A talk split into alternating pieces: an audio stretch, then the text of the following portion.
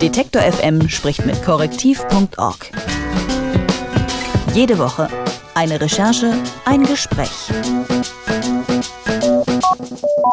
Im Internet kursieren ziemlich viele kuriose Dinge, die sogenannten Fake News, irgendwelche Halbwahrheiten oder auch verblüffend echte Fotomontagen. Das Recherchezentrum korrektiv.org geht solchen fragwürdigen Informationen und Bildern nach, um aufzudecken, was wirklich dran ist. So auch in diesem aktuellen Fall des 13-jährigen Geflüchteten, der die vierjährige Tochter seiner Gastfamilie sexuell missbraucht haben soll. Wie schon ein Anruf gezeigt hat, wussten die zuständigen Polizeibeamten davon, anders als die Berichterstatter, auf Anfrage von korrektiv.org noch scheinbar nichts. Wer ist hier also besser informiert? Medien oder die Polizei? Dieser Frage ist Tanja Röttger von korrektiv.org nachgegangen und was sie erfahren hat, teilt sie mit uns. Hallo Tanja. Hallo. Wie kann es denn sein, dass die Medien etwas wissen, was die Polizei vor Ort noch gar nicht gehört hat? Ja, das auch für uns schwierig, das zu erklären. Es scheint eher, dass die Polizei das mal gewusst hat, es aber in der Zwischenzeit, also in drei Monaten, vergessen hat. Denn der Fall, um den es hier ging, darüber wurde eben in vielen Medien am 21. Januar berichtet. Das war eine Recherche der Bild am Sonntag und das griffen damals eben viele Medien auf. Und jetzt, knapp drei Monate später, kursiert diese Geschichte wieder auf einem Blog, der etwas fragwürdig ist. Zukunft Europa heißt der. Der scheint eine Agenda auch irgendwie zu haben. Und deshalb, weil wir solche Nachrichten dann eben routinemäßig auch überprüfen, weil die als mögliche Falschmeldungen gemeldet werden, haben wir eben bei der Polizei und bei der Berliner Staatsanwaltschaft angerufen und die konnten sich dann nicht an so einen Fall erinnern, was uns komisch vorkam und weshalb wir dann weiter recherchiert haben, um eben zu prüfen, ob es diesen Fall gab oder nicht. Und genau, nachdem die Polizei und die Staatsanwaltschaft euch dann mitgeteilt hat, dass der Fall noch nicht bekannt gewesen sein soll, wie, weit, wie seid ihr dann weiter vorgegangen? Also es war nicht so, dass die gesagt haben, der Fall ist noch nicht bekannt, sondern sie haben einfach gesagt, so ein Fall ist uns nicht bekannt. Mhm. Was eben komisch war, weil in den Artikeln, auf, also in der Bild am Sonntag, wurde geschrieben, dass die Staatsanwaltschaft in dem Fall auch ermittelt hat. Das stellt uns eben vor ein bisschen eine problematische Situation, wenn man sagt, wir wollen eben als Faktenchecker arbeiten und solche Nachrichten überprüfen. Und dann sind wir natürlich darauf angewiesen, dass wir von den Behörden wahrhafte Informationen bekommen.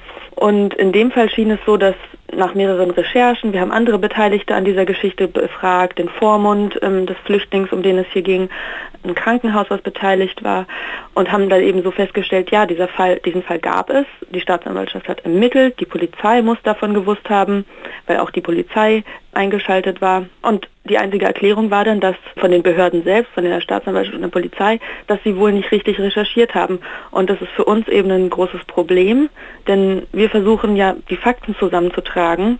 Wenn aber Behörden aus irgendwelchem Grund sich nicht die Mühe machen, uns zutreffende Fakten zu geben, erschwert es unsere Arbeit, wenn es sie nicht dann sogar unmöglich macht. Hm. Was habt ihr denn schließlich konkret über den Fall herausfinden können?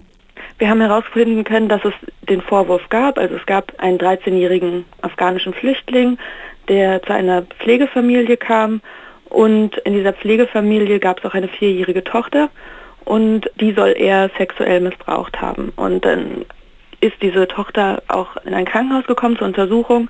Das Krankenhaus hat uns bestätigt, dass sie dort auch Befunde hatten, dass ein Verdacht auf sexuellen Missbrauch besteht.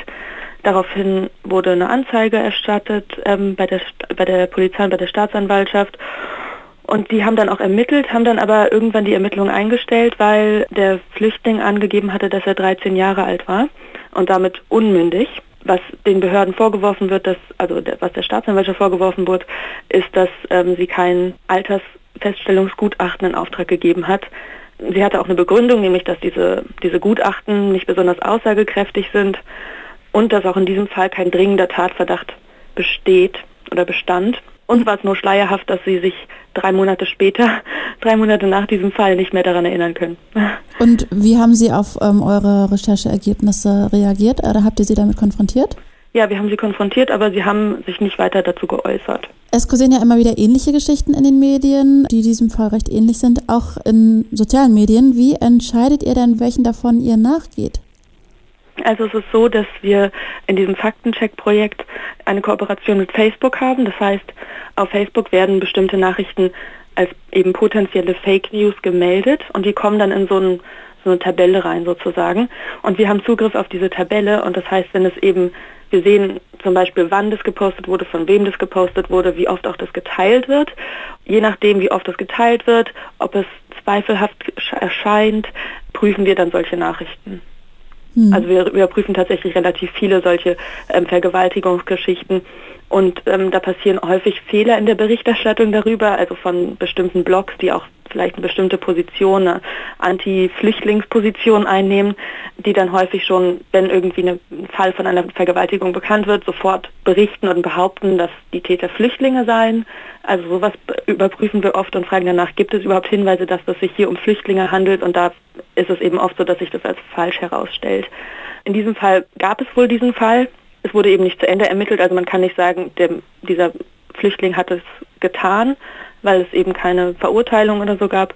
Ähm, aber es gab zumindest den Vorwurf, das wissen wir. Hm, also es ist nicht nachgewiesen worden, dass diese Spuren an dem Kind quasi von dem Geflüchteten verursacht wurden, zum Beispiel. Genau, ähm, es gab nämlich dann auch noch ein ähm, rechtsmedizinisches Gutachten, weil das äh, die Staatsanwaltschaft anscheinend das Gutachten oder den Bericht des Krankenhauses nicht anerkannt hat und dann eben die Gerichtsmedizin eingestellt, eingeschaltet hat. Und die konnten dann keine Spuren mehr finden, was auch nicht unbedingt verwunderlich ist, weil Spuren von äh, sexuellen Übergriffen nicht unbedingt ewig am Körper bleiben. Ja, das mhm. hat das wohl auch noch erschwert. Über einen sexuellen Missbrauchsfall in Berlin, von dem die Polizei zunächst scheinbar nichts mehr, nichts mehr wusste, muss man ja sagen, habe ich mit der Journalistin Tanja Röttger vom Recherchenetzwerk korrektiv.org gesprochen. Vielen Dank für das Gespräch. Vielen Dank. Detektor FM spricht mit korrektiv.org. Jede Woche eine Recherche, ein Gespräch.